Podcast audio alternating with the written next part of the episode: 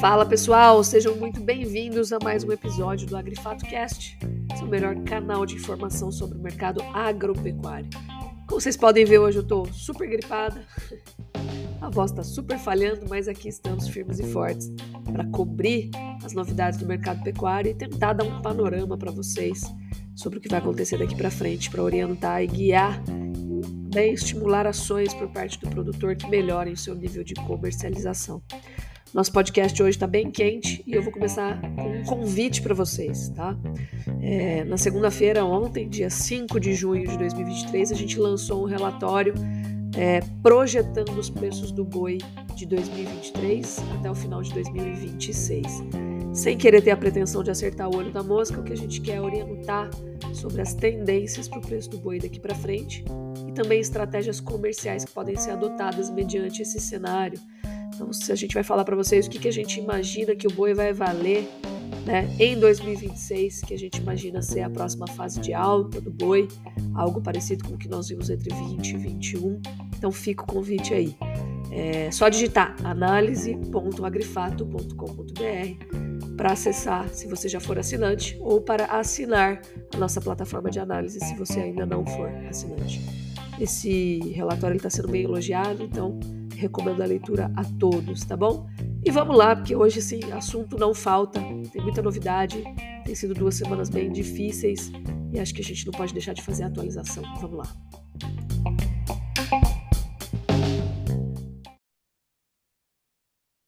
Fala pessoal, sejam bem-vindos. Mais um episódio aqui do Agrifato Cast. Vai vendo a minha situação. ai, ai, quase que eu não participo hoje de novo, mas já faz duas semanas que eu tô fora, né? Então, precisamos atualizar. Então, não reparei aí, uma gripe bem forte, mas seguimos aqui de olho no mercado. Mercado muito difícil, muito desanimador. As duas últimas semanas, elas têm sido, assim, é, uma verdadeira derrocada dos preços, né? Nós vimos aí o indicador CPE, por exemplo, se aproximar da casa dos 240, coisa que a gente não via já, não via já desde 2020, tá? o atacado seguindo na mesma direção. Nós até vimos um consumo um pouco mais aquecido aí, principalmente ao longo do fim de semana, mas com promoções muito agressivas partindo do varejo para desovar e não deixar o produto vencer nas prateleiras. Né?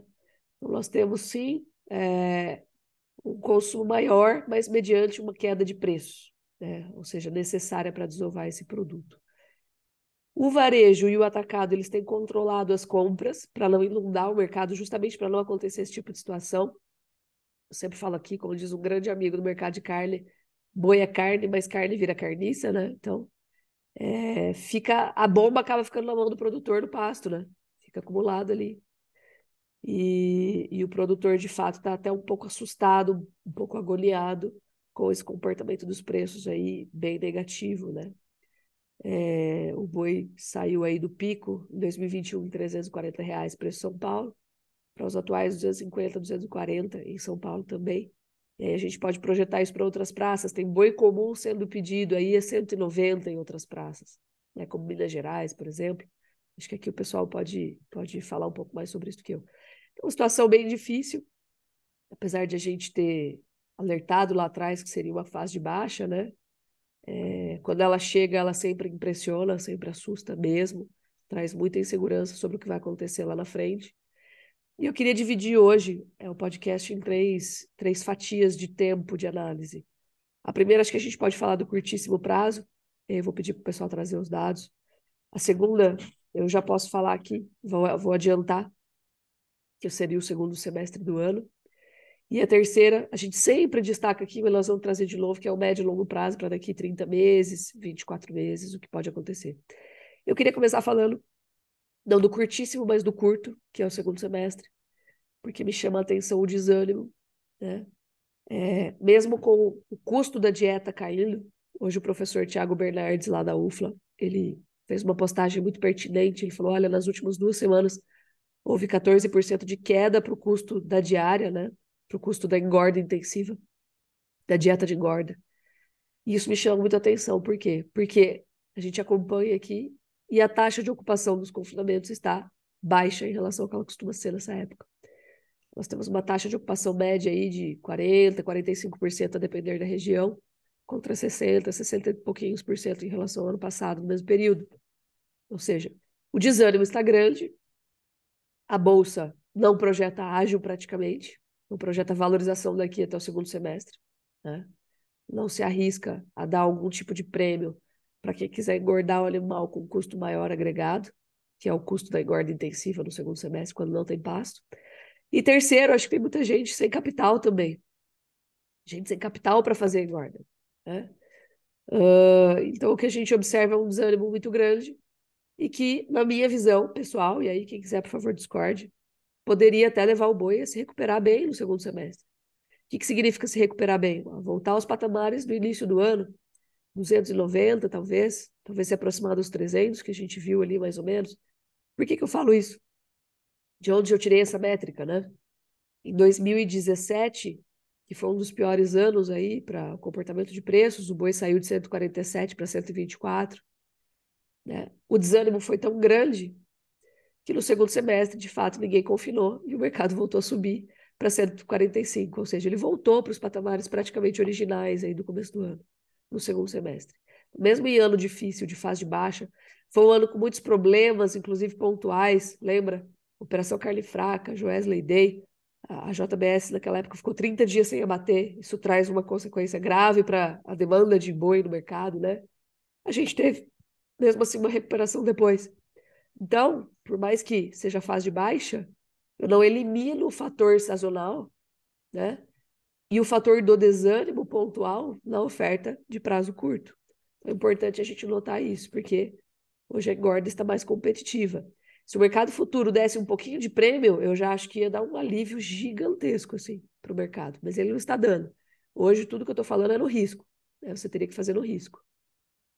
Mas dá para ter algumas estratégias aqui que a gente pode até conversar com quem tiver interesse algumas estratégias que dá para a gente trabalhar para tentar aproveitar uma parte da alta e se proteger de uma baixa, né? Até porque é necessário. Mas o que eu quero dizer é que pode vir um rebote para o segundo semestre. Agora, não esperem milagre. Esse é um outro ponto, assim. A gente não, a gente fala uma coisa, você não pode entender o exato oposto, o exato inverso. Não é porque eu estou falando que vai ter alta no segundo semestre e voltarmos aos patamares do início do ano, existe essa possibilidade, que eu posso dizer que essa vai ser uma alta exuberante para o preço do boi. Porque nós simplesmente voltaríamos a estar a, a casa inicial aí do jogo, que seria o começo do ano, assim. Então, nós não vamos ter alta exuberante esse ano, né? Tá, o mercado está mostrando para a gente que ele está muito pressionado. Mas a gente pode ter sim uma reação de entre safra, né? Estimulada e reforçada pelo desânimo de hoje, que pode fazer o giro valer a pena. Tá? Pode fazer o giro valer a pena. Então, esse, essa seria a minha análise aqui para segundo semestre. Agora, o pessoal está muito interessado. Eu sei que tem gente carregando estoque, queria saber do curtíssimo prazo, né? Então, eu queria chamar a Laura agora para falar um pouquinho de escalas, um pouquinho do que ela está observando nas outras praças, para a gente poder começar essa conversa aí. Depois, acho que eu queria trazer o Iago para falar um pouquinho de exportações, um pouquinho de abates, né? De como está a situação agora. Maravilha.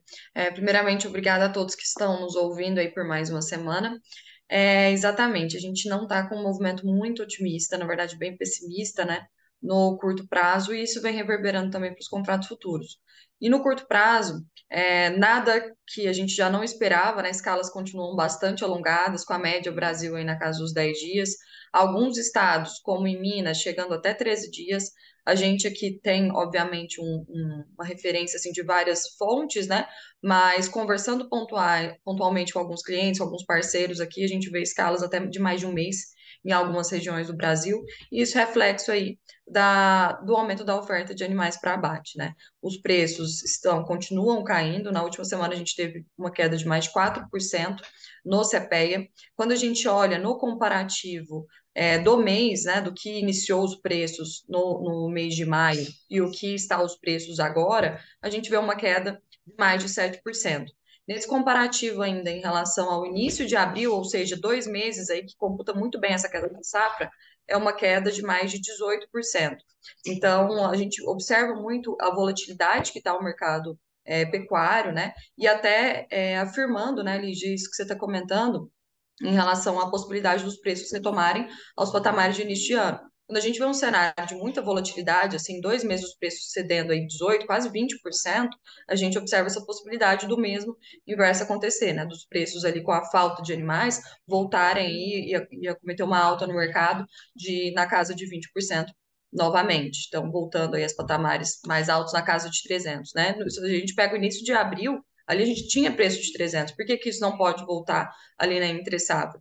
E aí entra toda essa questão de desestímulo, né? A produção. É, a gente conversa com muitos players aqui e o pessoal fala: ó, tá tendo muita oferta de bezerros. Semana passada a gente teve mais um, uma semana de queda para os preços do bezerro, que a gente já tinha uma expectativa também que o preços do bezerro iam chegar nesse fundo aí em maio, por a janela de desmame também, todas essas questões.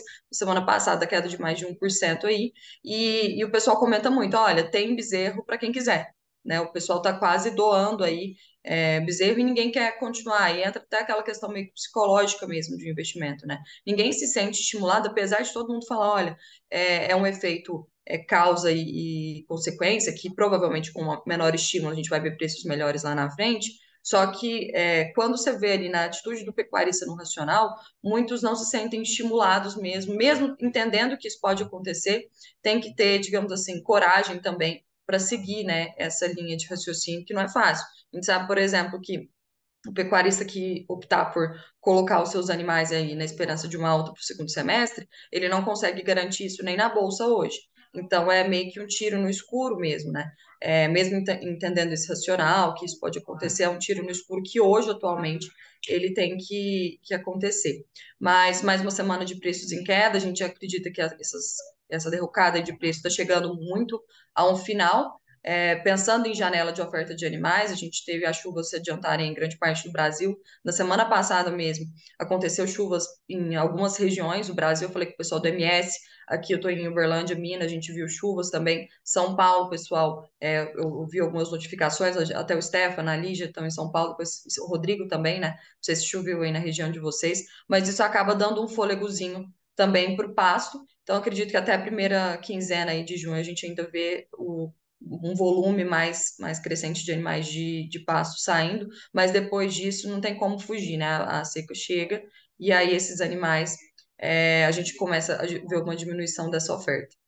Mas é, expectativa melhora e não, não, não um curtíssimo, né? Mas um curto prazo, mas nada também que vai fazer milagre, né? Então, uma coisa, até um, uma pontuação que você fez esses tempos para trás, e achei muito pertinente, uma coisa é parar de cair, outra coisa é voltar a subir. Né? Então, falando aí para o mês de junho, é, beleza, pode parar de cair, mas a gente falar em preços bem melhores aí num curto, num curto prazo, eu acho complicado também.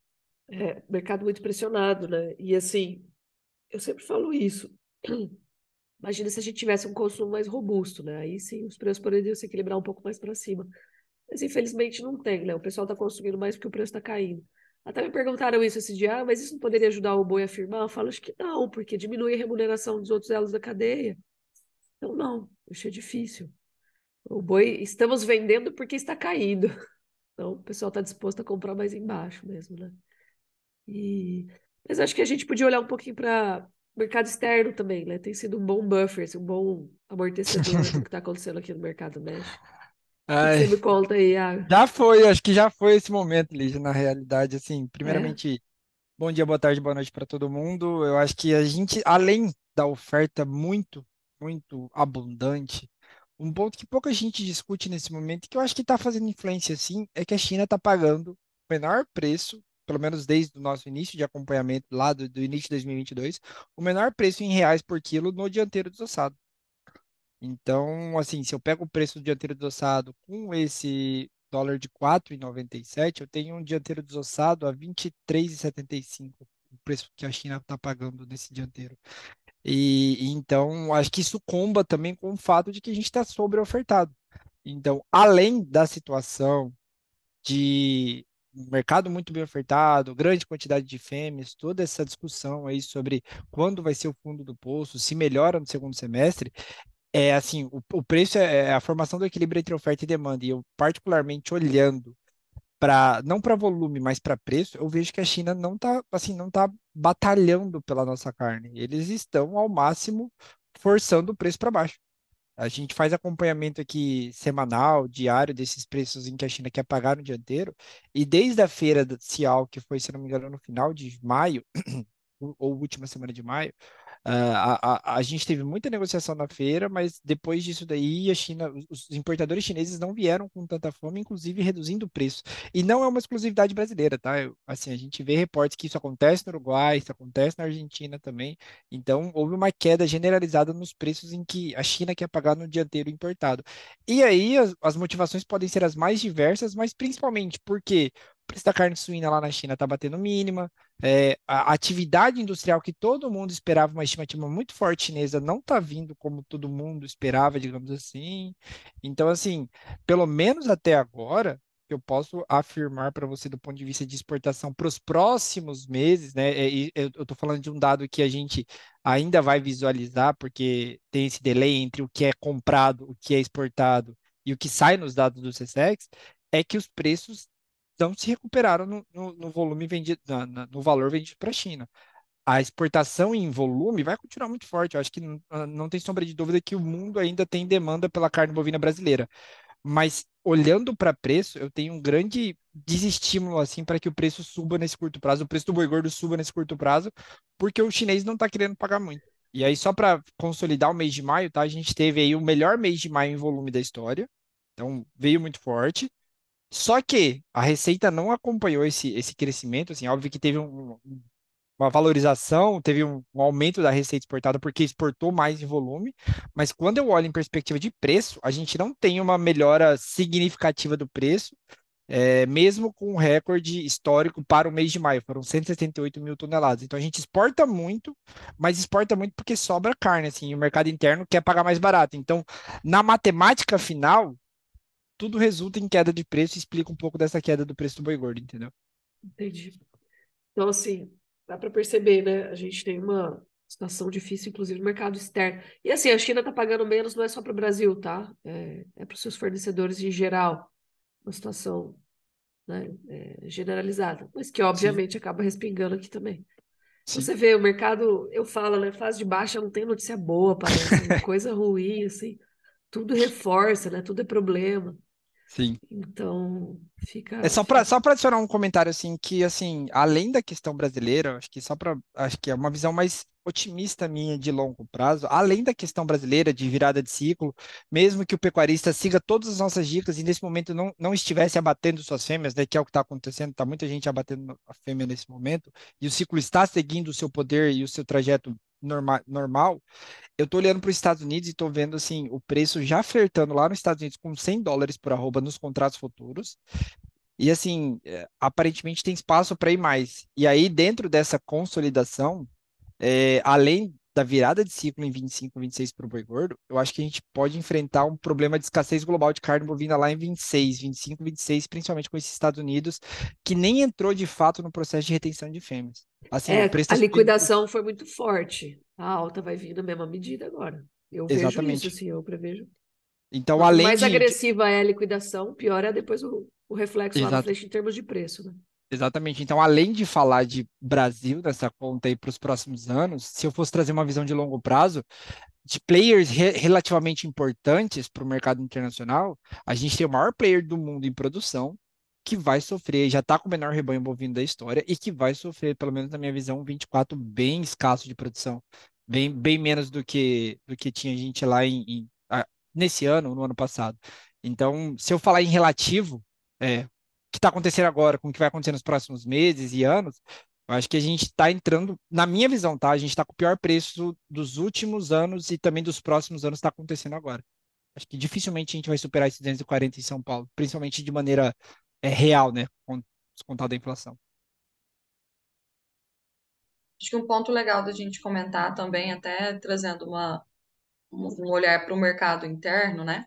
É, em relação à variação de preços que estava desalinhada entre, a, a, os, entre os elos da cadeia, né? Então, varejo, carcaça casada, o boi gordo, que chegaram aí a uma diferença de preços, enquanto o boi gordo subiu mais de 120%, falando ali de janeiro de 2019 até março de 2022, o atacado só conseguiu passar essa alta em 76%. E agora, com essas quedas do boi gordo, a, os elos estão um pouco mais alinhados. A gente está vendo queda aí para o varejo também, o que é bom para o lado da, da, da, cadeia, né? A cadeia tem uma fluidez um pouco melhor porque extraciona o consumo. É uma queda aí para alguns cortes, até mais de 5% nesse acumulado mensal. Até o, o, Instagram do governo esses dias divulgou essa informação, né? Então, eles com certeza vão bater em relação a isso, que era até uma proposta do, do governo, essa, essa questão de baixa de, de carne, né? Todo mundo voltar a comer carne, mas isso tem muito mais relacionado ao excedente de oferta que a gente está relacionando e não uma medida política necessariamente pelo menos não nesse primeiro momento, né? Por então, sinal, ontem eu recebi essa pergunta, eu fiz uma live com o pessoal da Fazenda Santa Maria, aliás, já deixo um abraço para eles aqui, pessoal, uhum. gente boa demais. E teve essa pergunta, falou, nossa, mas eu, será que não tem a ver com o governo, né, essa virada? E eu falo assim, olha, vamos lá, eu entendo o desânimo da classe produtora, mas eu acho que a classe média brasileira tá, né, não tá uhum. ligando para isso que nós estamos enxergando. Como assim que não? Eu falo, olha, desemprego aumentou? Não. Inflação aumentou? Não. Taxa de juros está alta? Sim, mas já estava? Então, qual foi a grande mudança para o consumidor estar extremamente insatisfeito? Podem, pode haver mudanças daqui para frente. Desculpa. Por sinal, eu, pessoalmente, falando Lígia aqui, meu, meu nome, primeira pessoa, sou uma grande crítica da situação que a gente tem vivido politicamente. Mas te falar que já gerou efeitos negativos sobre o consumo, não, já criou sim, está criando dificuldades operacionais para ser produtor no Brasil, né? Então, ontem a gente viu aí, por exemplo, a, o pronunciamento lá da Marina Silva, Dia do Meio Ambiente, isso aí tudo problema é, que vai com certeza afetar aqui a nossa facilidade ou dificuldade de fazer negócio no Brasil.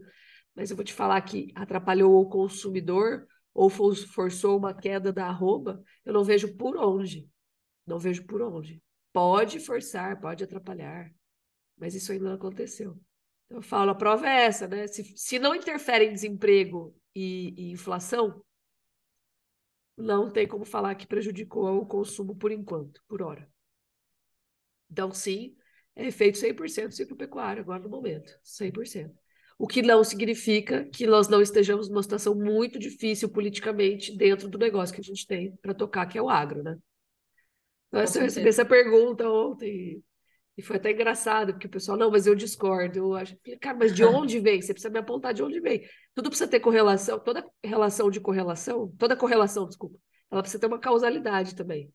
Então, causalidade hoje ela não existe. O que interfere em consumo médio do brasileiro é inflação e principalmente desemprego. Principalmente desemprego. E é algo que o pessoal comenta muito, a gente vê isso até nas perguntas do nosso Instagram mesmo, né? Ah, por que que o boi está caindo não está chegando para o consumidor final? Justamente porque o varejo ficou muito tempo aí com margens muito ruins, dois, os anos de 2020, de 2021. Então agora foi o momento também que eles aproveitaram para compor margem, né? É, no final das contas é tudo negócio.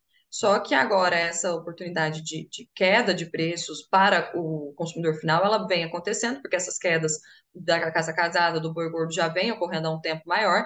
Inclusive, nós estamos nos menores preços da carcaça casada desde setembro de 2021.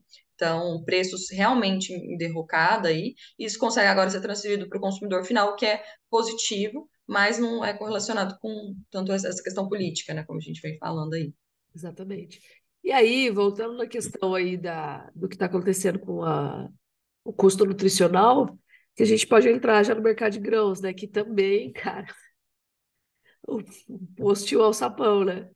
Então, assim, bem complicada a situação para o produtor. Inclusive, a gente hoje tem muitos pecuaristas que são integrados aí, né? E, e que estão expostos às variações. E eu conheço muita gente que começou esse ano a fazer integração também. Então acabou tomando uma tinta aí. Ainda tem né, rentabilidade, mas diminuiu bastante em relação ao que era no passado. Eu queria que vocês comentassem as novidades aí do mercado de grãos, pessoal. Bom, vamos começar falando aí do, de notícias também relacionadas a, a custo para a população, que vai ser o aumento do diesel aí, que a gente vai ter um repasse agora de CMS, né? O Confaz lá decidiu É, e isso acaba afetando aí toda a cadeia. Então, o produto para chegar no supermercado, para chegar na linha de produção, a matéria-prima, enfim, precisa do transporte aí e isso vai ser repassado para o consumidor, com certeza. É, mas o, essa questão energética também, né, fazendo um parênteses, que ela também está em evidência no cenário global e tem relação direta aí com o que está acontecendo também com o movimento de preços das commodities em Chicago, né? Se a gente olhar, a Arábia Saudita cortou produção de petróleo, anunciou que ia cortar produção de petróleo esse final de semana em um milhão de barris por dia, se ia reduzir de 10 para 9. E aí tem dois pontos que a gente pode analisar. Primeiro, é, isso pode ser positivo por um efeito de migração de demanda para óleos vegetais. Só que, por outro lado, passa a informação também que economicamente a gente não está tendo demanda para petróleo. Então, se a gente olhar preço de petróleo a nível internacional, ele baixou de 70 dólares o barril esses dias. E isso implica diretamente em queda de preço também para óleos vegetais. e essa queda barril... de atividade industrial da China aí que o Iago citou tem muito a ver com isso, né? Exatamente, exatamente. Então, isso acaba afetando diretamente demanda por commodities. E aí é o que eu olho: óleo vegetal né? O óleo de soja, óleo de girassol, óleo de, de granola, enfim, qualquer tipo de óleo de algodão, óleo de amendoim, tudo isso acaba afetando diretamente a precificação de commodity e também, olhando do lado energético, o etanol. E aí isso foi um fator que pesou, que acabou pesando bastante semana passada em Chicago, que perdeu é, perdeu aí patamares de 12 dólares o bushel. Hoje já está difícil Chicago sustentar esses patamares é, próximos de 12 dólares o bushel. A gente tem a condição climática nos Estados Unidos que tá, que de alguma forma traz uma apreensão sim para o mercado, só que ainda é cedo para falar de quebra de safra. O plantio deve estar tá aí na, na, na última semana, essa primeira semana agora de, de junho, a gente tem praticamente aí para a soja 91% plantado, para o milho 96% plantado, e destaque também é piora das condições das lavouras de milho. Né? O, as últimas duas semanas de maio foram é, um pouco mais secas e quentes nos, e quente nos Estados Unidos, mas a partir do dia 10 já tem indicação de novas chuvas. Então, uma, uma tendência aí climática, né? um ano de El Ninho que pode trazer surpresas negativas, né? Caso se confirme aí esse cenário climático positivo para a safra norte-americana, para preços de soja e milho aqui no Brasil. É bom para o confinador, é bom para o avicultor, para o sinocultor, só que, por outro lado, o agricultor brasileiro já vem aí é, colecionando alguns cabelos brancos desde o início desse ano, diante dessa queda de preços e que é, para 23, 24, né, quem ainda não está de olho e quem ainda tem produto para comercializar agora, pode ter, podemos ter surpresas aí, como já vem sendo noticiados, a possibilidade da soja baixar de 100 reais a saca o ano que vem. Ano de El Ninho, é, provavelmente aqui na safra 23, 24 da América do Sul. É, isso traz uma tendência positiva para a safra da Argentina, para a safra brasileira. Exceção aí, regionalmente, tem que olhar, né? O, El Ninho afeta o Mapito, Laninha afeta Argentina e região sul do Brasil. Se você comparar em termos de importância na produção doméstica, né, ou na produção mundial, na produção do Brasil, enfim, no contexto de produção, o sul brasileiro é mais importante que o Mapito e a Argentina também tem sua devida importância aí no contexto mundial para equilíbrio de farelo, equilíbrio de oferta de, de óleo de soja também. Então, esses pontos são importantes para a gente olhar para a safra 23, 24. E virando um pouco para o milho, né, a gente está com colheita em andamento em Mato Grosso, praticamente 1% aí da área colhida a nível Brasil. Goiás também iniciou pontualmente é, colheita de milho. O mercado está tá equilibrado nesse momento entre paridade de exportação, mercado doméstico, níveis um pouco abaixo de paridade de exportação, mas ainda uma tendência é, de baixa, né? uma tendência de pressão negativa de preços, que a gente ainda não sabe o fundo, mas tem aí uma possibilidade do mercado ainda é, descontar 5, 10 reais a saca dos preços que a gente tem hoje. É, hoje mesmo já tem cliente aqui, base São Paulo, com uma oferta de milho a 56 reais colocado na propriedade. Então, isso para daqui, isso que a gente está no começo de colheita e temos aí pelo menos 70, 80, 90 dias para olhar. E agora o mercado vai ter que lidar com isso, né? O produtor vai ter que tomar decisão. Eu vendo a soja, eu vendo milho, para dar espaço para qual? E aí você tem mais uma pressão de liquidez dos dois produtos e que mesmo com um cenário aí climático nos Estados Unidos que pode trazer né, uma possibilidade de, de sustentação de preços por, por ausência de chuva, enfim, por, esse mercado climático até agosto dos Estados Unidos, a gente tem uma pressão de liquidação aqui no mercado brasileiro que pode inibir qualquer reação de preço. Então, acho que fica esse ponto de, fica esse ponto de atenção aqui para esse curto prazo e olhando o médio e longo prazo, olhar a safra norte-americana e olhar o cenário de safra 23, 24 aqui.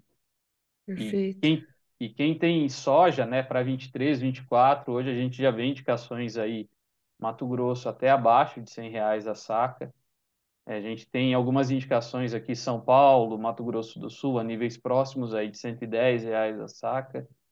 Então, talvez esses patamares de preço já comecem a ficar interessante para é, trabalhar alguma fixação, principalmente olhando aí o custo de produção, que tem aí a queda do fertilizante contribuindo bastante para o agricultor. Ô, Rodrigo, o que, que você tem visto de posicionamento dos fundos aí, cara? Bom, vamos lá, dando sequência ao que o Stefan trouxe. É, esse avanço das condições de seca é, em importantes estados produtores na última semana nos Estados Unidos trouxe uma certa sustentação para as cotações de soja e de milho né, em Chicago. E no último report do CFTC, que foi divulgado na sexta-feira, uh, os fundos continuam uh, diminuindo a posição comprada ou aumentando a posição vendida no complexo soja.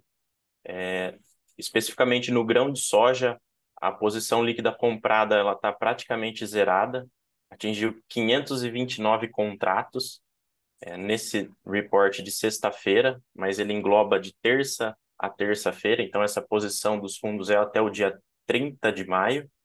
E esse dado, né, de 529 contratos, se a gente pega entre fevereiro e março, né, no início do ano, essa posição era acima de 189 mil contratos. No milho, é, nós tivemos um movimento oposto nesse curto prazo, os fundos que vinham bem vendidos, acima de 100 mil contratos já, eles diminuíram é, a posição vendida para 51.065 contratos, então uma baita redução em virtude dessas condições climáticas, do término do, do plantio nos Estados Unidos e agora com o mercado bem atento às condições de safra por lá. Só trazendo esse dado aqui, é, na semana passada, as condições boas e excelentes para a safra de milho eram de 69%, e esse último dado que saiu no boletim de segunda-feira, ontem, foi de 64%. Então, caiu essas condições boas e excelentes. E para a soja, essas mesmas condições, elas atingiram 62%. Né? Se a gente, como o plantio está muito acelerado de soja, no ano passado a gente nem tinha esses indicativos ainda, então não tem essa, não dá para fazer essa comparação anual mas o plantio de milho atingiu 96% da área até o dia 4 e de soja atingiu 91% da área. Muita atenção ainda falando de Estados Unidos, que essa semana a gente tem o relatório WASD por parte do USDA na sexta-feira, que vai trazer novamente todas todos os números atualizados, né, do balanço de oferta e demanda agrícola a nível mundial e a gente pode ter novos ajustes, pois é o segundo report que trata do calendário 23-24, tanto a nível de produção quanto na parte de demanda que a gente estava abordando agora há pouco, né? A gente tem aí China cancelando compras de milho nos Estados Unidos, enfim, toda uma questão aí pesando sobre a demanda, e então a gente pode ter alguns dados já atualizados na parte de exportações dos Estados Unidos e talvez Brasil, vamos acompanhar. Agora, trazendo aqui para a gente, Brasil, Bolsa Brasileira, o milho trabalhando aqui agora o vencimento atual, julho 23, né? CCMN 23 a 53,49, segue em tendência de baixa. Ele graficamente tende a testar o fundo de maio a R$ 51,70 a saca. É, ainda respondendo né, a esse cenário de oferta, como o Stefan colocou, a Conab reportou que 0,7% da, da segunda safra foi colhida até o dia 3 de, junho, se eu não me engano, é uma safra, é uma segunda safra recorde, né? A própria Conab aponta um número acima de 96 milhões de toneladas, outras consultorias colocam 100 milhões de toneladas, então ainda tem oferta, né, para chegar no mercado. O indicador CPEA Campinas ontem veio a 53,63 reais por saca. No ano já é uma queda de 37,69%, mas de novo, como o Stefan pontuou, ainda há espaço para as novas para novas quedas. A gente observa, né, essa safra muito volumosa que ainda está para entrar. E já também pegando ganchos, o indicador soja Paranaguá também no dia de ontem veio cotado a R$ 135,67, uma queda também de 26,44% no ano. E isso vai muito em linha com o dado que a Lígia repostou ontem aí do professor Tiago, né? Que nas últimas três semanas o custo da dieta de terminação já caiu 14%. Da minha parte é isso, esses foram os principais movimentos aqui, né? Brasil e Estados Unidos na parte de soja e milho. Excelente, muito bom. Então é isso aí, pessoal. Vamos para a nossa semana, né? Eu vou tentar me recuperar aqui. o Iago curte o calor de Cuiabá aí. Tá melhor do que aqui.